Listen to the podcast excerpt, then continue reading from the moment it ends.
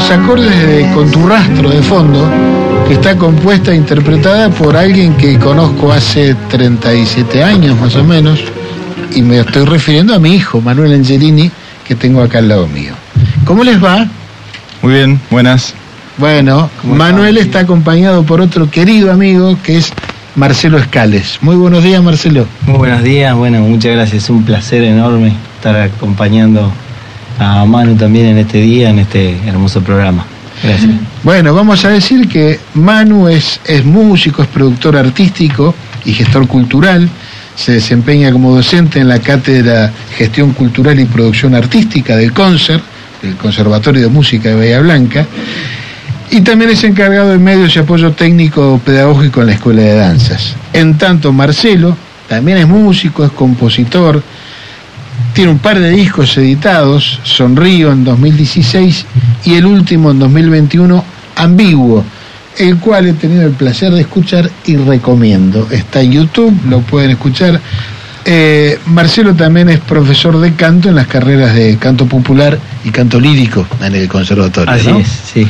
Bueno, eh, nada, más allá de lo estrictamente cultural, de lo estrictamente artístico, digamos, nos interesaba que nos cuenten cómo están desarrollando lo que tiene que ver con la producción artística, con la, con la gestión cultural.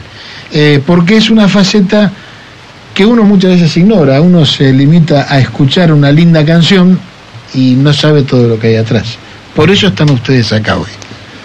Bueno, eh, vamos a tratar eh, de contar un poco lo que hacemos, entonces, y, y siempre abierto a preguntas porque uno se olvida. En realidad, lo que, lo que hace cotidianamente en general uno lo, lo naturaliza de tal manera que después cuando lo tiene que explicar, por ahí se complica. Eh, pero una de las cosas que a mí me sirve en pensar cuando vos recién mencionaste la materia que doy en el conservatorio, eh, cuando hablamos de producción musical, que la puedo relacionar con la producción de cualquier cosa, como quien produce mesas en una fábrica, eh, nosotros hacemos música. Eh, más allá de un montón de, vaivenes que pueda haber, hay una materia prima, hay un personal que sabe trabajar con esa materia prima y hay un producto final que es la canción, es la obra, es el espectáculo en vivo y, en definitiva es muy parecido a cualquier otro proceso. Entonces nosotros decimos, bueno, ¿cómo se produce entonces cualquier cosa? Y hay tres grandes líneas, la producción artesanal, que es eh, una sola persona que trabaja, consigue los recursos, los, los fabrica y los vende, hace todo. Una producción tipo pyme, que también hay en nuestro sector algo parecido, donde ya hay equipos de trabajo, mayor cantidad de gente y también mayor volumen de producción. Y hay una producción industrial, que eh, por ahí a nosotros nos queda un poco lejos, porque sucede por ahí en las grandes ciudades, depende de grandes medios de comunicación, de lo que en su momento eran los sellos discográficos. Hoy, bueno, eso está en una ola que no llegamos a entender bien qué es lo que está pasando y esa producción depende por ahí de artistas, no, no es que depende, sino que está relacionada con artistas de mucha exposición, pero vinculado a las redes sociales, a, las grandes distribuidoras de música. Bueno, en definitiva, por un lado digo que nos queda lejos porque no, no sabemos, no, no sé, no llegamos ni a entender bien cómo funciona. Eh, digamos, hoy la gente está escuchando, les voy a tirar un dato para que tengan una idea. Este año salió la encuesta nacional de consumos culturales en Argentina.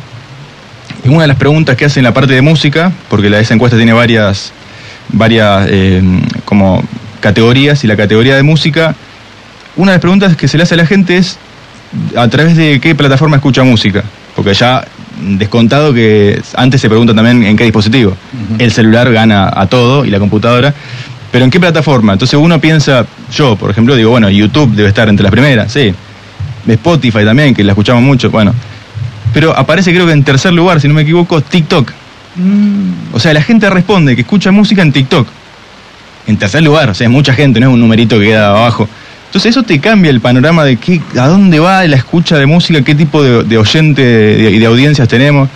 Eh, para pensar, la verdad que no sé a dónde vamos, Mm, creo que nadie lo sabe mucho, están, se están planteando muchas cuestiones en, en- en lo que es derecho de autor también por el tema de las inteligencias artificiales, digamos, hoy escribís, haceme una base funk en la menor a tal tiempo y se genera una musiquita ahí. Te puede gustar o no, pero, digamos, está pasando. El asunto es que se puede. Sí, y, y vos arriba podés cantar una canción y registrar una letra. Bueno, ahí están las sociedades de derecho de autor viendo qué hacen con todo eso. Claro. Y cómo también le piden a, a todas estas plataformas, che, bueno, dale algo a los músicos, tirale, porque vos vendes publicidad y vendes suscripciones. Los músicos que hacen el contenido ese. eh, así que bueno, es un poco. Estamos en ese mundo eh, tratando de, navegar esas olas. Y decía, lo de las industrias, que es todo esto último que estoy contando, nos queda un poco lejos, pero al mismo tiempo, con un clic estamos ahí- porque vos eh, conocemos muchos músicos que son independientes, estuvieron con nosotros, y de repente por alguna de estas cuestiones, de estas plataformas o algo de eso, pegan una canción y ya empezás a ser parte de esa industria, o, o apareces en, en alguno de los sellos de estos famosos que siguen estando, para, parecen, para muchos te dicen que no, porque parece que la- todas estas cuestiones de la plataforma se comieron todo el otro, pero no, no es así. Marcelo, vos que tenés, digamos, te podrías arrimar un poco más a esa pyme que dice Manuel por tu volumen de producción, tenés dos álbumes publicados, eh, pero frente a qué dificultad te encontrás en, en este marco, en esta modernidad en la que nos encontramos. Bueno, este punto que marcaba Manu recién eh, es algo que aparece a la hora, justamente, bueno, yo, eh, Manu es un gran referente para mí porque, bueno, más allá de nuestra amistad de años, siempre me, me he acercado a él para justamente repensar en conjunto eh, el lanzamiento, por ejemplo, del último disco ambiguo, que nos quemábamos la cabeza, recuerdo el tiempo de pandemia, ¿no? Eh, haciendo este videollamadas para justamente pensar todas estas cuestiones. Lo que pasa que en esto que hablaba él recién de TikTok, yo me siento como siento que soy más tradicionalista, ¿no? Por decirlo de alguna manera, porque uno cuando piensa en música de TikTok piensa en música fragmentada de alguna manera, porque estamos escuchando pedazos de, de cosas. Eh, y uno entra ahí como la disyuntiva, pe- pero es, es un hecho artístico eso, no lo es, va en contra de mi ideología, ¿no? Aparecen un montón de cosas, eh, pero uno, bueno, sabe también en el fondo que de alguna manera tiene que hacer que las canciones de uno lleguen al público, porque para que queden ahí en la sala de ensayo o en el estudio no, eh, tampoco tiene mucho sentido. Entonces, bueno, No sabes la tranquilidad que me das, porque tenés treinta y pico y ya estás preocupado por TikTok. Me siento identificado. Permítanme. Claro, es que, no sé, eh, eh, he hecho intentos, de hecho me negaba a abrirme una cuenta en TikTok y dije, bueno, voy a ver qué es este mundillo, ¿no? Porque uno, en, en esta idea de querer difundirlo de uno, a ver cómo es, a ver si algo de lo que hacemos, lo que pasa que, como hablábamos recién, imagínate que hay todo un trabajo, recuerdo, de cuando nos sentábamos a pensar en el guion de los videos que tienen cada una de las canciones de Ambigo. Ambigo eh, es un disco de 10 canciones, pero que cada una tiene un video hecho a partir de tra- teatralización de objetos, que bueno, todo ese guion lo pensamos junto a Mano y Fabi Zapata. Y que Así. me voy a permitir agregar, son de una calidad digna de ver, y esto no es porque vos estés presente, Muchas gracias. Realmente, están muy bien hechos. Bueno, creo que eso es fruto del, del, del tremendo trabajo. O sea, si, si vieran, no sé, esto de eh, todo la, el, el guion y después charlar con la, la productora visual para transmitir lo que habíamos expresado a través de ese guion, eh, sin ser nosotros guionistas, ¿no? Pero Claro. mandarse también a esa aventura de aprender, de, de consultar. Eh, entonces, claro, uno siente que llevar eso a, a una plataforma como TikTok es como tirar a la basura un montón de trabajo también. No sé, por lo menos eso es lo que yo siento. Es como decir, eh, estoy de alguna manera subestimando lo, lo que para nosotros es una obra que nos llevó muchísimo tiempo de realización. Y, y resulta que termina en 30 segundos de un fragmento de una cosa que no sé si es lo que realmente queremos. Sí, sí, vos preparaste un, eh, un Audi para correr a 500 kilómetros por hora y haces una picadita acá en el Parque de Mayo de Claro. 100 metros, ¿no? Sí, Como- eso como podría que ser falta algo. Una buena analogía. ¿Y, y si, y si esa fuera la manera de hacerlo popular? Esa Bueno, es la pregunta. Ahí está. Exactamente. Por, por eso. Pero, pero no popular por, por, ser pop- por la, la fama, sino popular para que le que ustedes producen llegue y sea posible que lo, que lo disfrute muchísima más gente.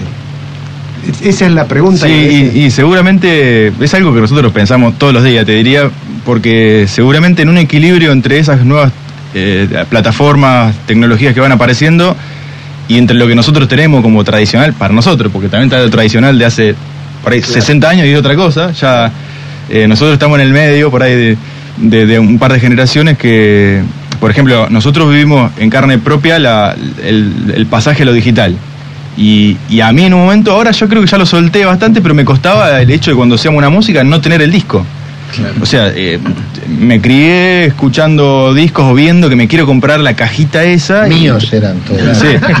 No, pero también vivimos lo de ir a, en su momento Musimundo que vendía los discos y, podías hacer una preescucha con los auriculares ahí y el objeto era algo importante porque estaba ahí la música. Y ahora ya el objeto no, no, no, tiene ningún sentido porque, digamos, hasta podría ser contraproducente. Tenés que generar un costo, bueno, algún impacto ambiental, también, qué sé yo, desde muchos puntos de vista. Eh, pero ahora, más adelante, uno ve que los cambios son cada vez más rápidos y uno dice, bueno, voy a tener que hacer un equilibrio. Entro en, las nuevas propuestas que van apareciendo en función de llegar a nuevas audiencias, que como dice Marce, en un sentido es, bueno, hago música para que la gente la escuche. Si la gente está, está ahí, bueno, veremos la manera en, de, poder llegar de alguna manera. Yo creo que el por qué el equilibrio, porque capaz que te lo digo ahí, ahí sí me sale una cosa más conserva mía, que es no sé si entregarme, viste, de por 100%, 100 a TikTok y hacer cualquier cosa para que la gente me vea ahí. Cuando, eh, cuando te pase eso, vos pensás que el que estaba haciendo TikTok dejó de ver por 30 segundos a Feynman, a... dejó de ver toda esa mierda, perdón. Sí. y tuvo 30 segundos de, de, algo bello. Bueno, eso sería una contribución a la salud pública. Totalmente. Pero a ver, ahí vos nombraste una, una palabra fundamental. algo bello, dijo. ¿Cómo juega la belleza en todo esto? La, la, la, en, en, la salud del alma humana, digamos. Un poco filosófico, pero total tenemos tiempo. Bueno, a mí, a mí enseguida se me vino eh, palabras del flaco Espineta, de una vez una entrevista muy hermosa que le hicieron, donde hablaba que, la, obra musical o, el hecho artístico tiene que estar, eh, él lo comparaba con una comida, ¿no? No es lo mismo una comida hecha en casa, eh, eh, con, los, todo uno le pone los ingredientes, que ir a comer una comida chatarra, ¿no? Que es, es alimento para el alma, decía él, más o menos algo así quería expresar yo creo que sigo eh, muy aferrado, digo, es, un, es, un, referente muy importante de nuestra música argentina que, bueno, tengo en, mi lugarcito donde hago música y tengo el, póster del, flaco, que es como, ¿no? Ahí siempre un, faro y también, eh, bueno, era hermoso escucharlo en toda esa eh, filosofía de vida y cómo él pensaba la música. Me parece que yo prefiero este morir con esa, ¿no? Con, con, esa búsqueda y no, entrar en otras. Eh, está bien, eh, esta, la discusión siempre está y la pregunta tiene que estar, está bueno preguntarse las cosas de esto que planteabas hoy. ¿Cómo hago para que mi música se difunda de alguna forma? Lo que pasa es que la discusión sobre los, los, el soporte técnico por el cual se, difunde la música no nos tiene eh, que, hacer olvidar que lo importante es el contenido, porque música mejor o peor, más elaborada o menos complicada, hubo toda la vida. Y si, y si hablamos de discos, o hablamos de cassettes, o hablamos de, lo que sea, tiene, estamos hablando de 120 años de, antigüedad. Antes iba al juglar medio de la plaza y tocaba la guitarra y les contaba lo que pasaba. ¿Qué sé yo? Y eso pasó durante mil años. Va cambiando el... Claro el instrumento. si nos quedamos en ese debate, disco sí, cassette no, qué sé yo, claro. nos olvidamos que lo bueno es lo, que toquen y lo que enseñan en el conservatorio y esa magia que hace que un pibe diga, madrugue todos los días para ir a, saber tocar un instrumento, mandar un mensaje, eso es lo bueno. Una pregunta en, la, en calidad de la que ambos revisten, que es docentes del conservatorio. ¿El conservatorio prepara a los, a los estudiantes de arte para esta nueva realidad, porque digamos, si uno quiere vivir de la música, tiene que estar preparado para vivir de la música. ¿Cómo juega el concepto? Y en general las, las, estructuras académicas en general van un poquito por detrás, ¿no? Eh, es lo mismo que pasa con las ingenierías, digo, van un poquito detrás del mundo laboral y lo mismo pasa con el conservatorio. donde aparte por una, una estructura mm, que tiene que ver con la estructura, digamos, curricular y em, incluso los docentes em, vienen de una escuela en que el conservatorio fue fundado de alguna manera para alimentar a la orquesta. O sea que entonces ahí uno piensa, bueno, entonces el contenido es músicos de orquesta, con una formación de poder leer la partitura, ser el director y ensamblar con el resto de los músicos, lo cual es muy importante. Eh, pero si hablamos de estas nuevas tecnologías y, demás, eh, por ahí va costando. Bueno, la materia que doy yo va un poco en este sentido, en la producción, en poder montar independientemente un espectáculo y no depender de, de una orquesta, por ejemplo. Eh, o sea que nos, vamos moviendo, pero en principio no, no, no está pensado para, para este mundo laboral del músico hoy día. Correcto. Eh, teníamos previsto poner un tema al aire, pero no vamos a dar un lujo, y el tema lo vamos a escuchar aquí en vivo por Marcelo Escales. Él lo va a presentar. Bueno. Gatita, ¿no? Bueno, esta es una de, los, de las canciones eh, que trabajamos en Ambiguo. Manu también fue parte de la producción de ese, disco. Eh, se llama, es un gato, medio raro por, por su forma, pero es un gato al fin y se titula Gato Azul.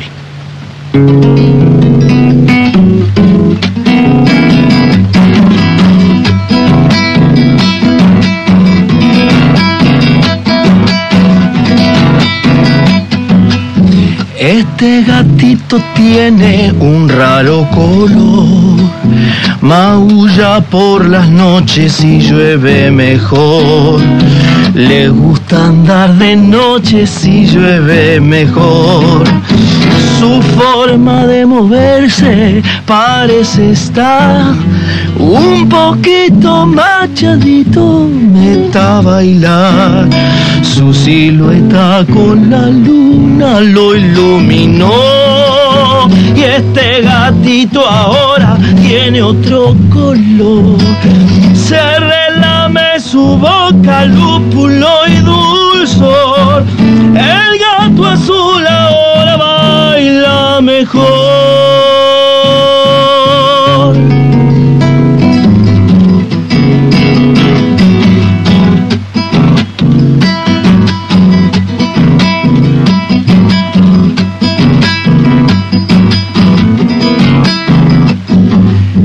Este gato no miente, dice la verdad. Si ha ido la tormenta, salga a disfrutar. Detrás de aquellas sierras él se esconderá. Tal vez no deje verse, no es para desconfiar. Es un poco introvertido en su mirar. Con la luna lo iluminó. Y este gatito ahora tiene otro color. Se relame su boca, lúpulo y dulzor. El gato azul ahora baila mejor. Señores, Marcelo Escales con el gato azul. Hermoso, hermoso, hermoso, realmente. Seguimos charlando, ya nos quedan poquitos minutos para el final del programa. Eh, pero digamos que hablar de arte y hablar de cultura es fundamental en cualquier momento de la historia del hombre, ¿no? ¿Qué les parece? Y obviamente, para mí, no hay ninguna duda, ¿qué te voy a decir? Eh, sí, sobre todo en tiempos donde parecería que todo es valor de cambio, eh, somos sujetos que parecería que lo único que, hacemos es trabajar para generar un valor agregado a alguna cosa y, somos un objeto trabajador, como una cosa así, y nada más. Eh, cuando una concepción del trabajador en realidad es mucho más que solo eso, pero hoy día mucha gente, hay una línea que plantea que es solo eso, gente, algo que, que se puede comprar y vender, casi como... Y creo que no, el ser humano es esencialmente un ser cultural, un ser que a partir de sus relaciones eh, a partir de encontrarse con un contexto, con una tierra, la, vive esa tierra, no solo la trabaja, la vive, la disfruta, eh, hace festivales en la calle, se encuentra, canta, eh, come y come con un come con un, con un sentido de, juntarse, no solo el otro ayer escuché una entrevista, bueno, increíble de este muchacho que va a ser candidato a presidente, hablando de que la comida como una cosa biológica, una cosa así, dice el tipo que... en, Argentina todo asignamos claro, toda la carga, claro. Todos sabemos lo que es para nosotros comer, juntarse, sorpreso, sobre todo en este país, donde nos juntamos a tomar algo, nos juntamos a comer algo, es, una, es un motivo de reunión. Y bueno, creo que eso es, es un poco la cultura, entre muchas otras cosas, y claro que debemos estar hablando de eso constantemente, porque es parte de nuestra, de nuestra, de nuestra vida. Y por eso la importancia que uno le asigna desde la política eh, a lo cultural, es decir, que haya eh, un, ministerio de cultura, que, que el Estado haga esfuerzos para que esto que vos estás diciendo, Manuel, llegue a todos los a todos los habitantes. Todos tenemos derecho a la cultura, digamos. Ahí también hay otra, otra línea, ¿no? Y es, vos mencionabas, no solo es las personas que trabajan, no hay exclusión, obviamente, las, todo el mundo tiene que trabajar para, para ganar su pan, pero, pero no hay exclusión. Y había una vieja tradición que a veces vuelve a aparecer en determinados lugares, que son los sindicatos como lugares de irradiación de cultura. A veces aparece y a veces no. Mm. Me parece que hay ahí una línea muy interesante porque junta las cosas que ambas cosas, ¿no? Decir, mira, está el trabajo, pero ese trabajo tiene otra componente, tiene, tiene además lo que completa esa persona es otra cosa. Este, ¿Tienen alguna, en ese sentido, cómo, cómo lo ven ustedes? Y sí, bueno, sí, eh, justamente la mirada del trabajador como bueno, sujeto de derechos no solo laborales, que eso sería algo de mínimo, que uno pretende, eh, pretende entender que estamos en un piso que eso debería estar garantizado, los derechos laborales, ¿no? La, carga horaria, remuneración justa y demás. Pero por sobre, por sobre eso hay otra cosa que es esto, el, obrero se, asocia a, su colega, a su compañero, a su familia, eh, se encuentra y ahí aparecen tal vez otros derechos, bueno, ahí mencionaban los derechos culturales, que es a participar eh, no solo, porque a veces también con esto, este mundo de la producción por ahí artística sucede, a tratar al, como hay como una diferencia entre los músicos, como una especie de dioses ahí que hacen algo mágico, y los, consumidores. Y por ahí esa mirada a veces puede estar, pero también está bueno pensar que en realidad todos podemos agarrar un instrumento, eh, leer una poesía, escribirla, contar las historias de nuestro, de nuestro pueblo, nuestros antepasados.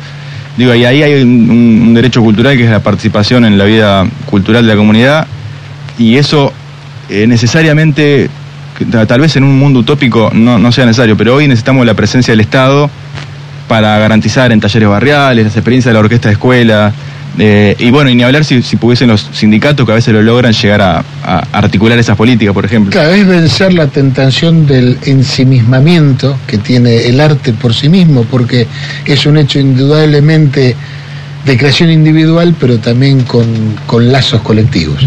Eh, un segundito, porque, tengo un hijo que se crió dentro del conservatorio y sé la magia y la locura que tienen todos ahí adentro, que es fantástico. por un Estado que nunca se desentienda de la, enseñanza de las artes, ni artes visuales, ni la escuela de danza, ni el conservatorio, ni la escuela de teatro. Totalmente, totalmente. Es lo que debemos exigir incluso.